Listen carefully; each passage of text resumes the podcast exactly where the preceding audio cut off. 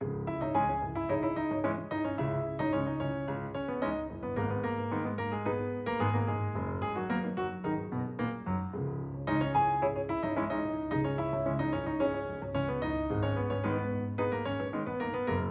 Ora, vivam, edição 102 do Geometria Variável. É uma edição de novo especial, é também de celebração de uma centena de programas para fixar aquilo que nos interessa reter da semana que passou, com o Nuno Severiano Teixeira e Carlos Coelho. E vamos dar as boas-vindas ao nosso convidado. Adolfo Mesquita Nunes é advogado, é deputado municipal na Covilhã, na Câmara Municipal da Covilhã, eleito por uma lista que juntava PSD, Iniciativa Liberal e CDS, partido pelo qual foi dirigente no tempo de Assunção Cristas. Foi também secretário de Estado do Turismo de António Pires Lima, ministro, foi deputado, mas já não é porque se desfiliou, está agora a fazer mais ou menos um ano que se desfiliou do CDS. Muito obrigada por ter aceitado este nosso convite e antes de irmos aos temas desta edição, que é as substituições das lideranças, quer no PCP, quer na Iniciativa Liberal, o que é que há de comum, o que é que há de diferente na maneira de cada um substituir os seus líderes. Vamos também falar das eleições de meio do mandato dos Estados Unidos, mas começo por perguntar a Adolfo Mesquita Nunes se pudesse escolher só um tópico, só um problema daquilo que é o maior problema da direita em Portugal, qual é que é, em seu entender? É falta de liderança, maioria absoluta do PS, não ter projeto, não se entenderem? É possível sintetizar com falta de liderança, falta de projeto e falta de equipa. Mas essa constatação é talvez uma consequência de um processo de eh, segmentação ideológica que o espaço à direita eh, sofreu. Uma segmentação que tinha um propósito aparentemente positivo de dar espaço a novas correntes, de clarificar o espaço político, mas que se transformou afinal numa espécie de averiguação de pureza ideológica hum. e o resultado final é que nunca tivemos tantos partidos à direita e eu não me identifico com nenhum. Pois era isso que eu ia perguntar. Como é que vai fazer? Como é que faz? Não, eu estou com é provavelmente boa parte do meu espaço político, é, que tem mais partidos. O seu espaço político, se o pudesse definir, definia como? Da direita liberal. Então, mas há uma coisa hum, chamada iniciativa liberal. Bom, mas é que uh, a necessidade de segmentação e de separação muito coerente entre os vários partidos determinou que se fez uma espécie de teoria em que eh, o liberalismo devia ficar eh, acantonado numa espécie, a parte social ficaria noutro partido, o populismo eh, hum. extremista hum. noutro partido e, portanto, penso que se estão a confundir partidos com associações de pensamento. Os partidos não são associações de pensamento, não devem ter respostas integralmente coerentes com uma corrente ideológica porque o resultado desta segmentação é que há sempre alguém que consegue segmentar ainda mais do que nós. Uhum. Há alguém que consegue ainda ser mais democrata cristão que nós, ou mais liberal do que nós, ou mais social-democrata que nós. E eu acho que foi esse processo de segmentação, de busca de pureza ideológica, de uma certa aversão à ideia de consenso entre várias famílias e de várias correntes, a ideia de que era necessário uh, uma distinção radical com a esquerda. E quando há um certo consenso sobre a economia de mercado, essa distinção tem de se fazer através de outras, de outras questões mais ideológicas, transformámos o espaço político da direita num espaço muito mais segmentado, e com tendência mais polarizadora. Isto não é apenas em Portugal que acontece. Aquilo que aconteceu em Espanha eh, é visível. Tinha um partido, passaram a ter três, e agora nem mesmo o partido que se afirmava como a direita verdadeira ou Vox, mas já teve uma decisão disputadíssima líder a sair a dizer que eles não eram direita suficiente. Portanto, há sempre forma de se tornar a coisa ainda mais uh, segmentada. Mas isto foi um processo. A consequência parece-me ser essa falta de liderança, falta de projeto e falta de equipa. Uhum.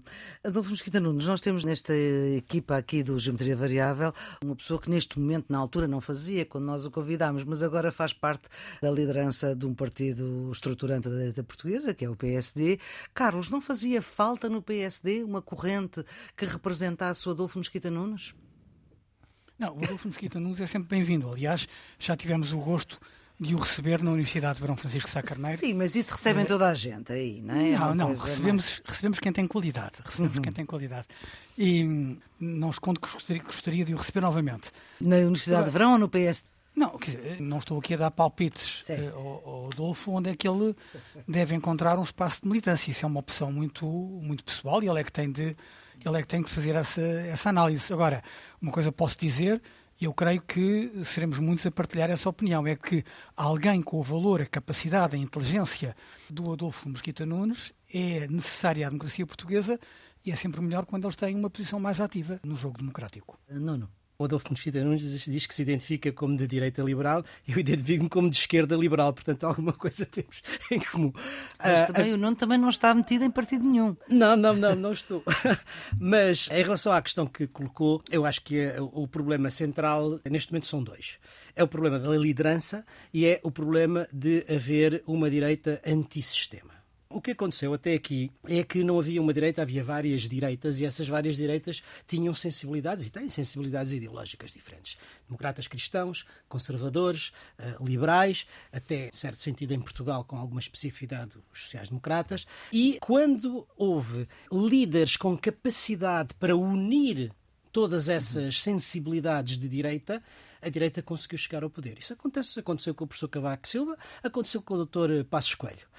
Hoje há dois problemas. Em primeiro lugar, não há um líder capaz de federar todas as direitas e há um problema suplementar que é a existência de uma direita que é antissistema. E, portanto, o problema que se coloca é o de fazer maioria sem a direita antissistema ou se os partidos da direita clássica tradicional uhum. aceitam a entrada de um partido desse sistema para fazer maioria. Eu acho que estes são os dois grandes problemas que as direitas têm hoje em Portugal. Na semana passada, Ribeiro e Castro dizia aqui que a direita antissistema, a direita que é uma interjeição, não tem lugar neste espaço. Eu queria fazer só uma precisão. Quando me perguntou qual era o espaço a que eu me referia, eu disse direita liberal porque é com aquele que eu me identifico, mas Sim. aquilo que eu queria dizer era a direita democrática. Isto é, eh, no espaço da direita democrática há, como o Nuno estava a dizer, várias sensibilidades e a direita chegou ao poder sempre que entendeu que essas uh, diferenças eram conciliáveis entre si e justificavam um consenso para ter um projeto político. O que se passa hoje em dia, também por falta de liderança, mas porque é esse o ar dos tempos, e é um ar dos tempos que não tem a ver apenas com a política, mas tem a ver com a segmentação em que estamos todos habituados a ter mensagens publicitárias, a ter produtos que nos são destinados, até filmes que nos são destinados, cada vez mais segmentados e tailor-made para os nossos gostos. A tendência atual é olhar para essas diferenças como sendo qualquer coisa de excludente. Ou seja, é verdade que eu sou de uma família mais liberal e, portanto, eu tenho de excluir aquela que é mais social. Quando antes a conversa não era essa. A conversa era de que forma é que estes dois patrimónios ideológicos que confluem em tanta coisa se podem somar. Uhum. E esta segmentação é defendida ela é desejada. Nós não estamos apenas a falar de uma espécie de um efeito colateral de algo que se passou. É desejado, isto é, estes partidos nascem com a expressa menção de serem distintos dos outros, de não se misturarem com os outros e de não quererem ser como os outros. Uhum. O problema que eu penso que a iniciativa liberal está a ter é que se descobre que mesmo um partido que se assume como querendo ser 100% coerente e onde não cabe outra coisa que não seja aquela corrente ideológica, dentro de si há logo espaço para segmentar ainda mais, porque depois uhum. vão descobrir, processo esse pelo qual o CDS passou nos últimos anos, quem é que é o mais liberal ou quem é o mais democrata cristão. E aí estou de acordo, é, é normalmente através de uma liderança e é verdade, Cavaco Silva foi um não, Passo Escolho foi outro, mas no espaço político mais à direita foi aquilo que Paulo Portas conseguiu fazer no CDS durante muito tempo, é a liderança que dá projeto comum hum. e a equipa que se forma. E é verdade, temos aqui o Carlos que está numa direção do PSD, eu penso que talvez ainda seja cedo para podermos avaliar a liderança de Luís Montenegro neste sentido. Sim. Acabou de chegar, está, como está a fazer o seu percurso e o seu trajeto e, de certa maneira, provavelmente pode estar a, a querer arrumar questões internas para que elas não venham a perturbar no resto do tempo. E se for assim, parece-me lógico. É, portanto, ainda é muito cedo, mas a verdade é que há o dia de hoje uhum. um eleitor do meu espaço político não olha tem. e pode ter uma grande aversão a António Costa e ao Partido Socialista, que tem, porque é visível e aquilo que se comenta, porém também não tem uma opção uh, mobilizadora e vencedora. Depois, o espaço da direita extremista. Ela surgiu, mas ela não surgiu apenas uh, com o Chega. Ela surge quando um certo espaço político, que é o meu, começa a seduzir-se por líderes políticos estrangeiros que menosprezam regras democráticas, que estigmatizam etnias e credos, que acicatam divisionismos, que de alguma maneira eh, normalizam linguagens insultuosas e começou a haver uma espécie de sedução por estas pessoas e de uma uhum. desculpabilização que eu não consigo compreender. Eh, isto é, a ideia de que haverá muita coisa que nos separa, mas sempre é melhor um Donald Trump do que qualquer candidato de esquerda, por melhor que ele seja que é melhor Bolsonaro do que qualquer candidato de esquerda, por melhor que ele seja. E este espaço eh, afugentou muita gente.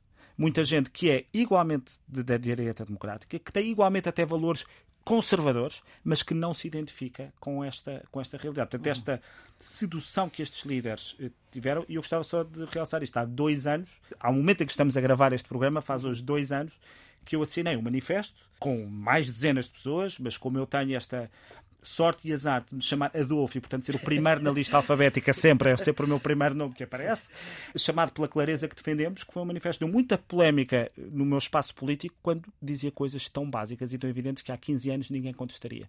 E isso é que é, isso é, que é de facto estranho. Que o manifesto a pedir por não nos misturarmos com quem tem este catálogo de declarações e de afirmações provocou tanta, tanta polémica. Aliás, naquilo que era o meu partido, uhum. também fartei de levar pancada.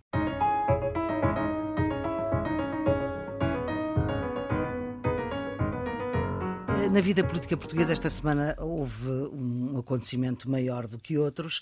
Temos um líder que esteve 18 anos na liderança do PCP, um, Jerónimo Sousa. Não vos vou perguntar se conhecem Paulo Raimundo, mas o que eu gostava de, de vos ouvir mais sobre Jerónimo de Sousa e sobre estes 18 anos. Ele que terá funcionado num determinado momento como um seguro de vida do PCP no pós-liderança de Carlos Carvalhas e que começou e acabou com a geringonça. Adolfo se eu estava agora a comentar Sim. que à direita começou a haver uma certa espécie de sedução por líderes políticos, que eu acho de democraticidade duvidosa, em Portugal, a esquerda, esse espaço sempre existiu.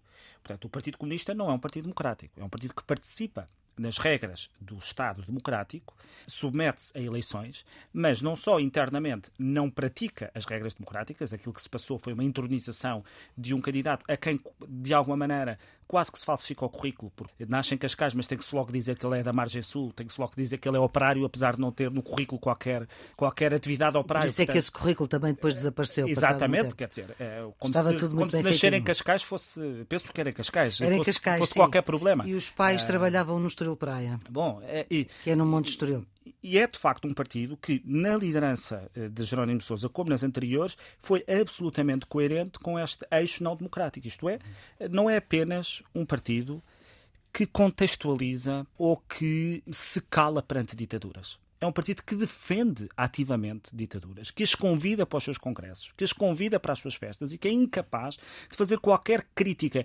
ao presente ou ao passado dos regimes comunistas.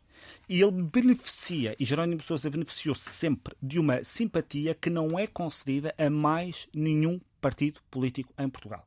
Mesmo as amizades eh, do Bloco de Esquerda, as amizades eh, eh, externas, são mais sindicadas e mais criticadas do que as afirmações taxativas, sem adversativas que o PCP faz. E, portanto, aquilo a que assistimos uh, com esta intronização é a demonstração, uma vez mais, de que temos um partido em Portugal absolutamente opaco, cujo processo de sucessão e de aprovação de linhas estratégicas não obedece àquilo, àquilo que nós esperamos de um partido político que tem a democracia uh, na ponta da, da língua permanentemente. Tem uma lógica diferente de atuação chamada centralismo democrático, que eh, internamente Sim. para eles esta maneira de substituir Jorge de Sousa é democrática. Mas enfim, Bom, mas é uma mas maneira diferente. É, pelo menos é, é, uma, é um entendimento diferente Sim. das regras da democracia. Enfim, o contexto que estamos a viver e a posição do PCP relativamente à, à guerra ajuda a escancarar essa realidade. Mas há muita gente a fazer-se surpreendida com a posição do PCP como se ela não fosse absolutamente coerente e previsível face a tudo aquilo que tem sido a posição do PCP, a todos os conflitos que envolvem qualquer tipo de regime que possa ter inspiração comunista. Não, não. Para mim não foi surpresa, julgo que não foi para ninguém, o anúncio de Jerónimo de Sousa quando isto era a crónica de uma mudança anunciada, dá, dá uns tempos para cá. Jerónimo de Sousa era uma figura, é uma figura, acho, acho que era o único deputado que vinha da Constituinte Exatamente, e que estava neste momento era, neste momento era. tem uma longevidade política, secretário-geral desde do PCP desde 2004, sim. portanto um dos veteranos anos, da, da, democracia. Mas só aderiu ao PCP em 74, não faz parte do passado do passado do, do, do passado. PCP. Mas, quer dizer, era uma pessoa de facto alguma simpatia, de um trato humano agradável e respeitado, como se viu, da esquerda à direita, desse ponto de vista, vamos dizer, humano, não é? Agora, politicamente, eu acho que o indicador mais eh, preciso para se avaliar o que é esse desempenho é Jerónimo Sousa entra em 2004, nas eleições de 2005 consegue 14 deputados, portanto 7,5, e deixa o partido, estes anos todos depois, com o grupo parlamentar mais reduzido sempre Com seis, nesta altura. Seis deputados, 4,3%. E a mesma tendência se olharmos para as autarquias. Sim. Portanto, isto significa que aquilo que se passa, ou que se passou até agora, foi um declínio do Partido Comunista, da sua força, da sua presença política, quer eleitoral, quer autárquica. Agora, a questão que se coloca é: é isto responsabilidade de Jerónimo de Souza? Parece-me que não. Porque isto é o declínio natural dos partidos comunistas depois eh, do fim da União Soviética e da Guerra Fria.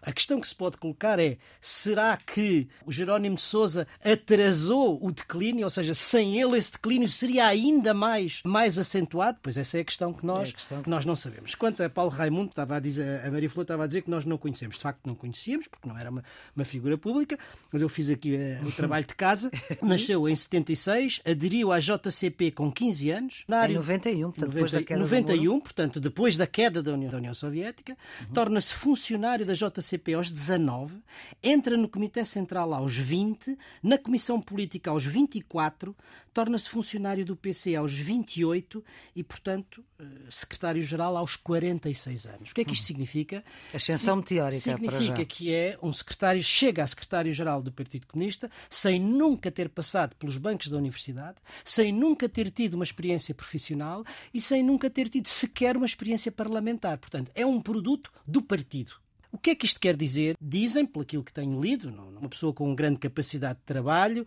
que sendo um ortodoxo tem sido aberto e conciliador com os heterodoxos, portanto, uhum. terá com certeza qualidades para gerir internamente o partido. Agora, o problema é que o Partido Comunista não vive sozinho.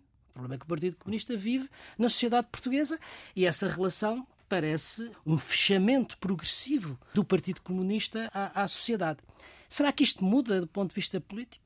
não sei se muda, quer dizer, muda, muda a liderança, mudará o estilo, certamente. Uhum.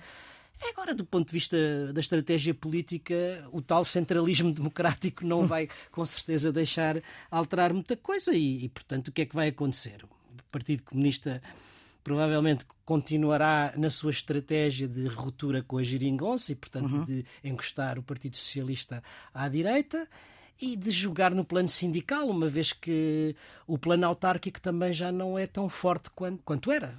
Carlos, o Carlos conhece bem Jerónimo de Souza. Sim, conheço e tenho muita simpatia por ele, mas a questão é aquela que o Nuno colocou. Isto é, o PCP tem hoje o menor grupo parlamentar de sempre e, portanto, a herança política de Jerónimo de Souza não é uma herança boa. É verdade, aliás, o Marcos Mendes também fez referência nisso no hum. seu comentário. Resta saber se eh, Jerónimo de Sousa amorteceu a queda do PC ou se é mais responsável pela queda do PC. Independentemente de saber se sem ele teria sido pior ou melhor, nós não estamos em condições de voltar atrás na história e fazer essa prova. O que é verdade é que o PCP hoje é uma sombra do que já foi. E a questão que se coloca com a sucessão, eu concordo com o Adolfo, tratou-se de uma entronização, ao contrário da iniciativa liberal, Sim. que vai ter um congresso, vai ter uma disputa democrática. Aqui no PCP. Eh, Nunca foi assim. Tratou-se de uma nomeação. Uh, o secretariado leva a proposta, o Comitê Central uh, aprova. O que é verdade é que não há nenhuma, nenhuma expectativa de haver uma mudança na condução política do PCP. Porque o novo secretário-geral, Paulo Raimundo, parece vir na esteia de uma ortodoxia aparelhística. Eu não conheço bem a vida interna do PCP, mas há pessoas que conhecem, pessoas que foram dirigentes do PCP.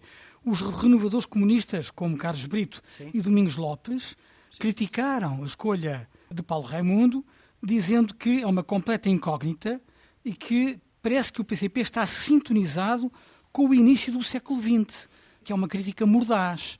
A verdade é que, se assim é, se o PCP continua sintonizado com o início do século XX, não há aqui nenhuma expectativa nem de mudança, nem de alteração do rumo das coisas no Partido Comunista. Marcos Mendes, no seu comentário, dizia que o PCP está condenado a desaparecer e citou três erros no passado recente que tornam muito difícil o partido recuperar. A participação na geringonça que debilitou a afirmação do PCP na sociedade civil, o chumbo do último orçamento que não foi compreendido pelos eleitores e a posição na guerra da Ucrânia, que é generalizadamente apontada como a última facada na credibilidade do Partido Comunista. Bem, vamos a ver. Até pode ser que Paulo Raimundo seja uma grande surpresa e que as coisas mudem, mas a expectativa, tal como está neste momento, não é não vai nesse sentido. Não vai no sentido de uma mudança, vai no sentido da continuidade. E depois há um problema de fundo, que aliás também se pode colocar à iniciativa liberal e à sua à sucessão, que é saber se na sociedade de informação e comunicação em que vivemos não é necessário termos lideranças que saibam comunicar melhor. Padre Raimundo até pode ser um grande comunicador, mas não é isso que parece, e vamos a ver se alguma das duas eh, soluções da iniciativa liberal têm tanta eficácia como eu acho que teve Coutinho de Figueiredo. Eu creio que os partidos, às vezes, envolvidos nas suas disputas internas, esquecem isto hoje, é necessário falar para os eleitores e a capacidade de comunicação é determinante. A tarefa que espera para Raimundo é uma tarefa extremamente ingrata, quer dizer, extremamente difícil, porque no fundo do que é que se trata? Independentemente das qualidades pessoais e políticas que, que possa ter, digamos, a envolvência social, o que ele está destinado é a gerir o declínio do Partido Comunista. Isto é uma no, coisa... no, como agravante. Isto é uma coisa difícil. Ele nem sequer é deputado da Assembleia é? da República, portanto não tem, não, não tem essa, essa tribuna. Certo. Mas eu cresci sempre a ouvir dizer que o PCP era um partido a prazo e que ia morrer, e a verdade é que o PCP se tem eh, aguentado e em política. A política é um filme, não é uma fotografia, não é? Portanto, há partidos que quase que iam desaparecendo e depois renascem, etc. Mas eu estou de acordo uhum. que há uma certa desintonia entre um partido que quer manter-se coerente e ortodoxo num tempo que não é compatível com essa ortodoxia. Portanto, essa dificuldade existe. Eu penso que a geringonça foi um erro, mas também. Foi um erro o quê? O PCP ter apoiado ou foi um erro a geringonça em si? O PCP ter apoiado. E também terá sido um erro por outros motivos, Sim, a geringonça, certo. mas isso é outro problema. Esse é outro problema. Havia, havia um contributo muito grande que o governo, do qual eu fiz parte, estava a dar para o declínio do PCP. Que foi o anterior governo, o governo precisamente anterior à, à geringonça. Por causa das reformas que estavam a fazer nos transportes, o fim do peso dos sindicatos uhum. e do sindicalismo. Era um fim que iria acontecer, não porque se fizesse uma lei contra o sindicalismo, mas porque as reformas das privatizações ditariam isso. E eu penso que esse foi um dos pontos-chave para o PCP, querer entrar numa solução, foi travar o declínio quer da CGTP, quer do sindicalismo, por conta das reformas que se iriam fazer.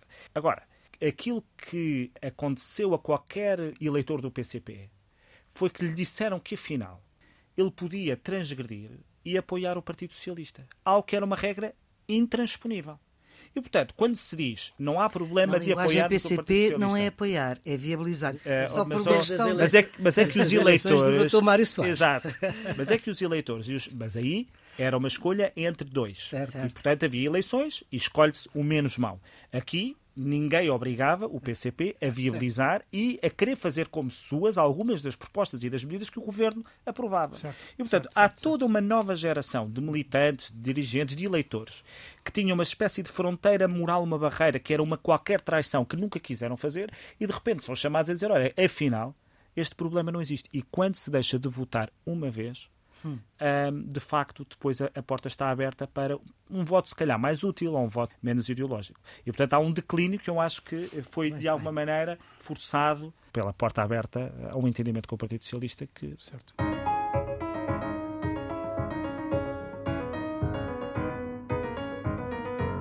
Seguimos para as eleições eh, do meio do mandato nos Estados Unidos. Mais uma vez, o que estava previsto parece não acontecer. Enfim, ainda isto não acabou. Não houve a onda vermelha, isto é, a onda republicana. O Economist, antes ainda dos resultados, deixou uma ideia que eu acho que vale a pena aqui registar.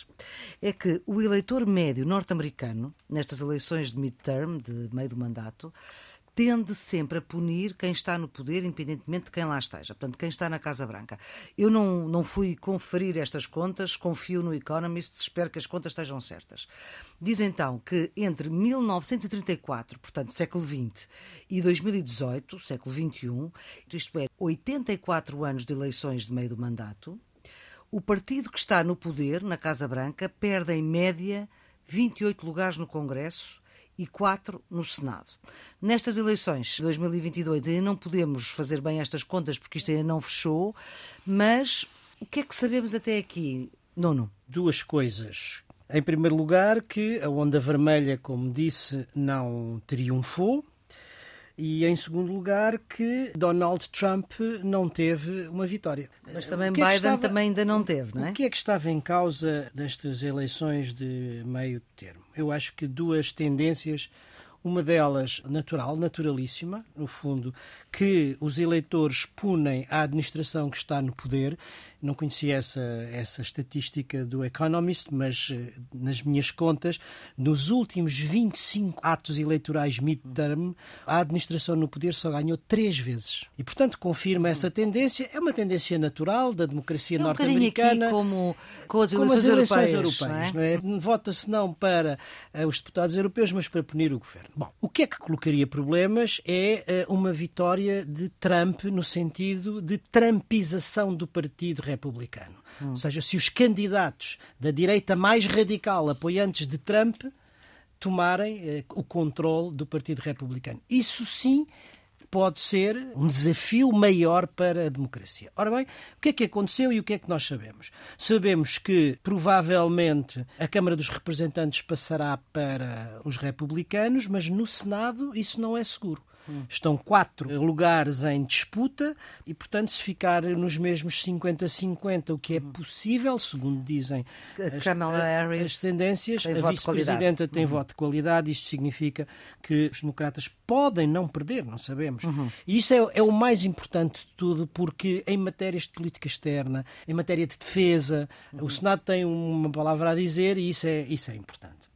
Depois, Trump, não só os candidatos de Trump não tiveram a performance que era suposto que. Toda a gente achava que eles iam. Que eles Aliás, iam, o líder parlamentar, digamos assim, republicano, constatou a falta de qualidade dos seus candidatos. Dos seus próprios candidatos. E depois há. é sempre bom. O, é? que toda a gente já disse, não é verdade? Que DeSantis uh, Sim, venceu com uma margem tão grande, tão grande, que sai como um potencial candidato. candidato adversário de Trump e ele próprio Trump já deu esse sinal de acordo com a baixeza de caráter que lhe é hum. característica, ameaçando que vai revelar eh, enfim, segredos da vida podres, pessoal podres de, de Santis, de, de Santis enfim, no hum. próprio dia em que ele tem esta vitória retumbante. Carlos.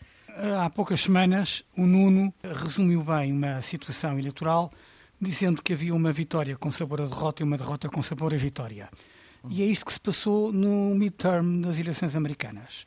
O Partido Republicano tem uma vitória, porque ganha a maioria no Congresso, ainda não é oficial, mas é praticamente dado como, como assente, portanto muda o speaker, Pelosi, Pelosi. E, e, vamos ter um speaker republicano.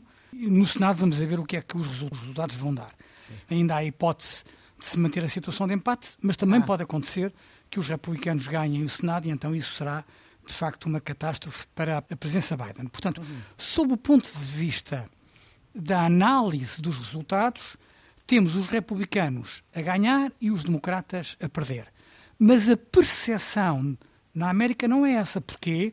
Porque as sondagens tinham apontado para a probabilidade dessa maré vermelha, isso é de uma grande vitória republicana, e isso não sucedeu. Portanto, outra vez as sondagens não acertaram, ou as sondagens, como alguns dizem, foram acordar um eleitorado adormecido democrata que ficou em pânico com a perspectiva dos republicanos mandarem nas duas, duas câmaras do Congresso e, e, foram às urnas, ao contrário do que era expectável, e o resultado é um resultado que acaba por ser de maior tranquilidade para Biden eh, do que aquele que se receava face às sondagens. E, portanto, esse é um ponto importante. O segundo que o Nuno já salientou é a questão de Trump.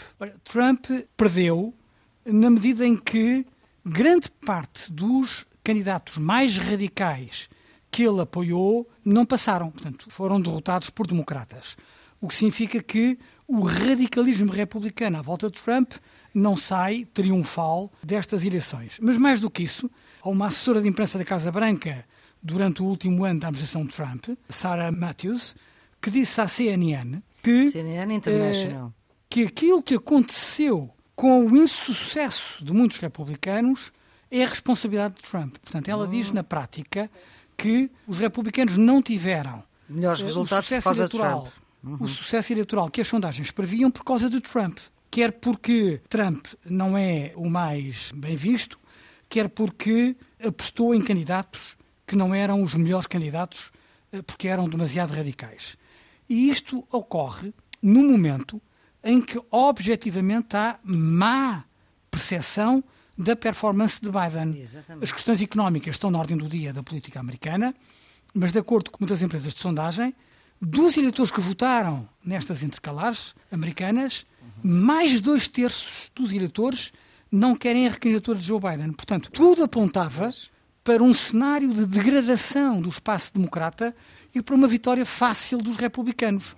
Porquê é que essa vitória não aconteceu? Se Sarah Matthews tem razão, foi por causa de Trump, o que enfraquece a posição de Trump para disputar as próximas presidenciais americanas e dá espaço a outros candidatos no campo republicano, como Nuno já recordou, de Santis, o governador reeleito, é uma das hipóteses que mais fala. Adolfo foi evidentemente uma derrota de Trump, porque fez destas eleições uma espécie de pré-anúncio da sua própria candidatura. Para dia 15, não é? E é, é o pior resultado do partido da oposição a um presidente em primeiro mandato desde 2002, e se excluirmos esse ano, que foi muito influenciado pelo 11 de setembro, desde 1978. Portanto, o resultado foi péssimo num contexto de grande inflação, num contexto de sensação de aumento de criminalidade, com a popularidade do presidente Joe Biden em baixa.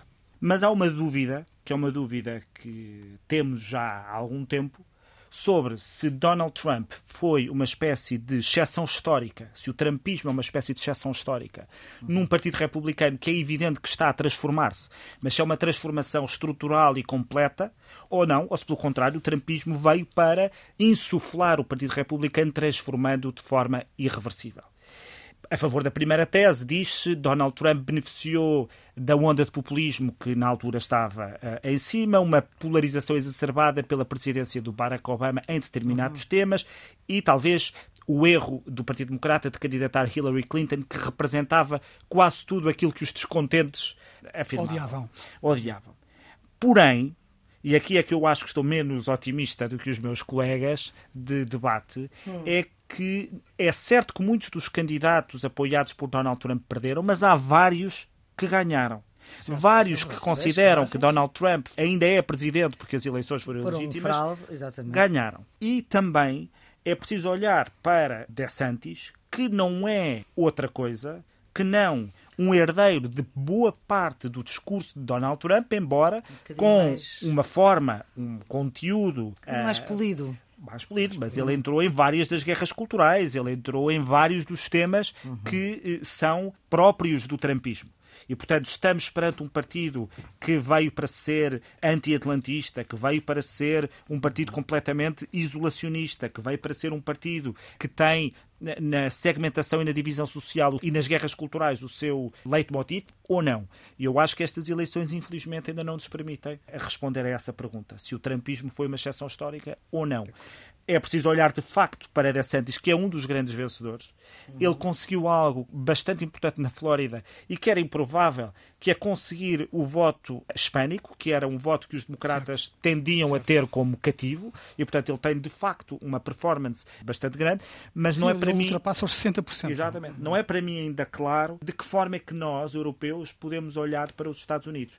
E temos de olhar de alguma maneira, porque os Estados Unidos são o nosso principal aliado nós precisamos deles, nós somos fracos demais, a Europa é fraca demais para estar no sozinha. mundo sem os Estados Unidos e é difícil ainda perceber, eh, numa Europa com os seus próprios problemas, como é que nós vamos ter os Estados Unidos. E é preciso pensar, eh, no contexto da guerra, o que seria exatamente. a guerra atual, não é? a guerra uhum. da Rússia, se eh, estivesse na presidência um partido que tem muitos dos seus notáveis como sendo claros defensores ou da não intervenção dos Estados Unidos, uhum. ou de qualquer intervenção dos Estados Unidos do ponto ou de vista então de armamento, ou até de defender a posição de Putin. Por isso estou menos.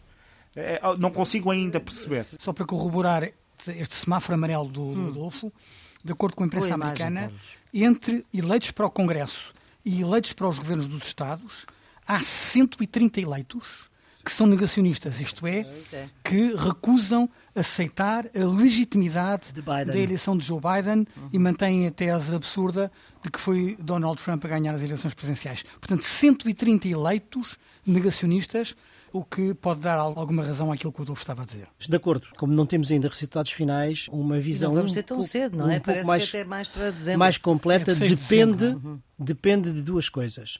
Depende, em primeiro lugar, da margem da vitória republicana, supostamente, sobre os democratas. Não é indiferente. E, em segundo lugar, depende da proporção dos candidatos negacionistas dentro do Partido Republicano. Certo. Dessas duas variáveis, acaba por depender a capacidade de diálogo ou de confrontação dentro do Senado e da Câmara dos Representantes com a Casa Branca. Uma nota só final, apesar da baixa popularidade e apesar de tudo aquilo que tem sido de Biden, ele ontem fez um bom discurso. Um discurso, do ponto de vista performativo, eh, sereno, tranquilo, otimista, mas sem triunfalismo. Eu acho que era o tom, o tom certo. Eu estou disposto a negociar e a governar em colaboração com o Partido Republicano, abrindo, portanto, a ala moderada do Partido Republicano, mas não estou disposto a abdicar da proteção dos mais frágeis, ou da sua agenda progressista. A história das despesas excessivas dos estudantes, a questão das armas, a questão da, da diminuição dos impostos para os mais ricos ricos. No fundo, a agenda, se quisermos, social.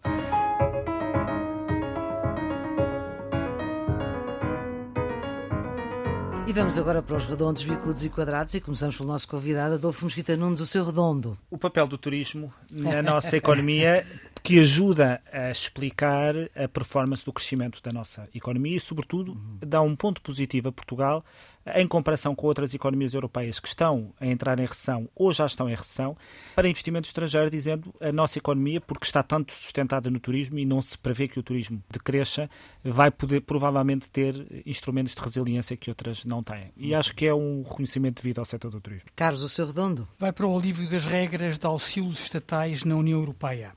O quadro temporário de alívio nas regras de auxílios de Estado foi prolongado até 31 de dezembro do próximo ano, 2023 a mesma data para a qual foi prolongada a vigência da cláusula de derrogação geral do Pacto de Estabilidade e Crescimento. Trata-se de uma janela de oportunidade para, no plano europeu, reformar a governação económica e para apoiar as economias com um quadro legal mais flexível, mas também deve motivar os governos, como o português, a assumir políticas de investimento público e apoio às empresas que sejam mais ambiciosas num tempo que é de anunciada recessão ou pelo menos de crescimento anémico. Nuno. O meu redondo desta semana vai para a reeleição de três lusodescendentes para o Congresso norte-americano nestas eleições midterm. A comunidade portuguesa tem cada vez mais presença e mais influência na sociedade norte-americana e isto não é só no plano académico ou no plano empresarial, onde tem de facto muita força, mas também no campo político. E as boas notícias é que nesta eleição três dos congressistas têm fortes possibilidades de vir a ser eleitos. Aliás, Lori Loureiro, de Massachusetts, já está declarada eleita. Uhum. E os dois congressistas da Califórnia, o David Valadão, republicano, mas um republicano corajoso e que votou a favor do impeachment a Donald Trump, está à frente, assim como o Jim Costa, que é um histórico democrata uhum. da Califórnia, que já deve ir na sua oitava ou nono mandato, com altíssima probabilidade probabilidade de serem eleitos. Acho que é uma boa notícia para os portugueses. Vamos agora para os quadrados. Adolfo. Está nas notícias a eventual eh, proposta, no âmbito de uma revisão constitucional, alimentada pelo Primeiro-Ministro, esta proposta de que estou a falar, de alterar o catálogo de direitos fundamentais no sentido de ser permitido ter confinamento obrigatório e isolamentos de pessoas sem uma intervenção dos tribunais. Eu vejo isto com enorme preocupação, sem prejuízo de ter sido sempre uh, cauteloso quanto às necessidades de estados de emergência, uhum. mas acho que o estado de emergência é um estado de exceção e não é possível do meu ponto de vista, limitarmos direitos, liberdades e garantias dos cidadãos por órgãos administrativos e por mera intervenção parlamentar. É necessário, pelo menos, o escrutínio jurisdicional. O Estado existe na fronteira dos direitos, liberdades e garantias e não para além deles. É muito negativo aquilo que estou a ver. Vamos confirmar se estas notícias são ou não são verdade. Por isso, um quadrado. Carlos, o seu quadrado? A inflação que volta a bater recordes. Em outubro, segundo o Eurostat, a inflação na zona euro atingiu 10,7%, sendo que Portugal está na média com 10,6%. Estes são números incomportáveis e que estão a destruir o poder de compra e as poupanças das famílias. O Banco Central Europeu, que tem um mandato independente, está a fazer uso do único instrumento que tem, que são as taxas de juro, e impressiona a crítica de responsáveis políticos a uma instituição que tem um mandato independente de garantia da estabilidade de preços.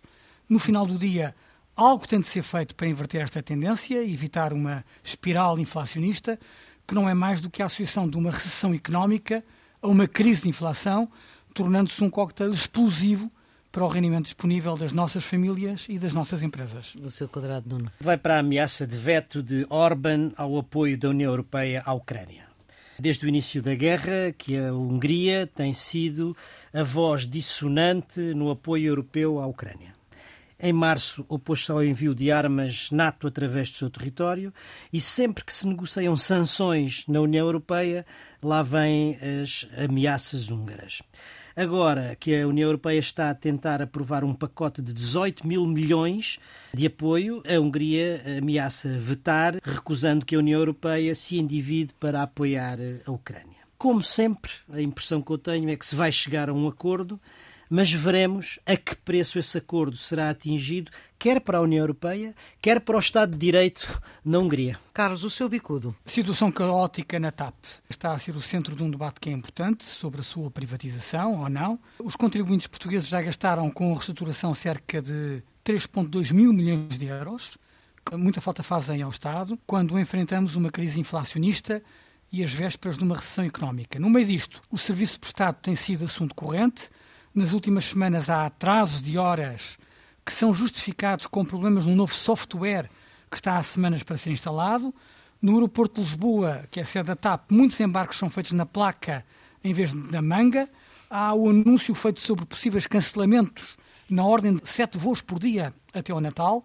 A situação parece estar caótica quando nos aproximamos de um período tradicionalmente preenchido para a companhia. Nuno, o seu bicudo. Para o braço de ferro entre o governo italiano e as ONGs de apoio aos imigrantes. Meloni disse desde o início ao que vinha relativamente aos migrantes e requerentes de asilo, ou seja, que seria dura e restritiva. E o primeiro teste chegou agora quando o governo Meloni deu ordem a quatro navios com sobreviventes resgatados do Mediterrâneo para zarparem de portos italianos.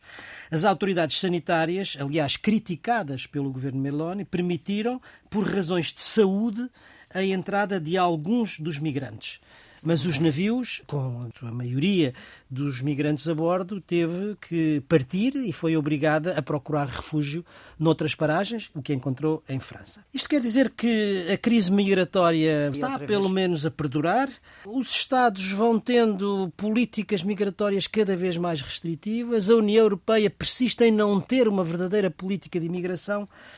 Eu acho que isto não é um bom pronúncio, temos que nos preparar para futuras crises eh, humanitárias no Mediterrâneo. Adolfo, o seu bicudo? Durante muito tempo, as vitórias de Bolsonaro e de Donald Trump foram dadas como exemplo a seguir, mas, sobretudo, como sendo os verdadeiros intérpretes do cidadão comum sobretudo perante uma esquerda que se estaria a desintonizar da luta de classes e estaria a avançar para causas mais urbanas e, portanto, estes mais dois homens, com todos os seus problemas, representariam essa sintonia com o cidadão comum. Estas derrotas de que Bolsonaro teve e de que, por interpostas pessoas, Donald uhum. Trump achamos, concluímos hoje aqui que poderia ser tido, podem ser, por um lado, um sinal de que é possível contrapor com foram intérpretes num determinado momento, mas rapidamente se esvaziaram, ou pelo contrário, podem ser vistos como é preciso ir ainda mais além, é por aqui que temos de avançar. Portanto, há enfim, boas notícias por um lado, mas por outro lado ficamos a pensar de que forma é que estas derrotas vão ser interpretadas pelos seus mais fiéis. Muito bem, e agora vamos para as pistas de fim de semana. Carlos, a sua? É um livro chamado Um Judeu em Lisboa. É a autobiografia de Joshua Roy, um médico que presidiu durante 23 anos a comunidade israelita de Lisboa e que nos faz um retrato da evolução de Portugal desde o Estado Novo até à democracia. É um livro muito interessante e com algum picante Neste programa falámos do PCP. Joshua Roy foi médico de Álvaro Cunhal, mas também de Carlos Carvalhas, uhum.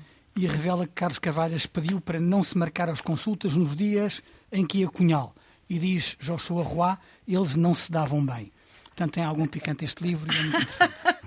o que sabe um urologista. Exatamente. Nuno. Vai para a quinta temporada da icónica série da Netflix The Crown. Sempre que se inicia uma nova temporada, a série vem envolvida em polémica é sobretudo pela liberdade. Bem dizem que é ficção. Pela liberdade dramática com que enfoca a vida pública, mas sobretudo a vida privada da família real. E esta quinta temporada agora depois do falecimento de Isabel II e da subida ao poder de Carlos III também não é, não é exceção. Foca aqui os anos 90, o casamento de Carlos e Diana, a amizade alegadamente colorida do príncipe consorte e, sobretudo, uma suposta tentativa de Carlos, nos tempos de John Major, para afastar a mãe e subir ao trono. Mas, claro, eles dizem tudo isto é ficção. Fechamos com a sugestão do Adolfo Mosquita Nunes, nosso convidado desta edição do Geometria Variável. Eu só consigo sugerir aquilo que eu próprio vou fazer, claro. que é um fim de semana na Beira Interior, que é a minha região, tantas vezes esquecida, mas o tempo vai, o tempo vai recomendar bons passeios por lá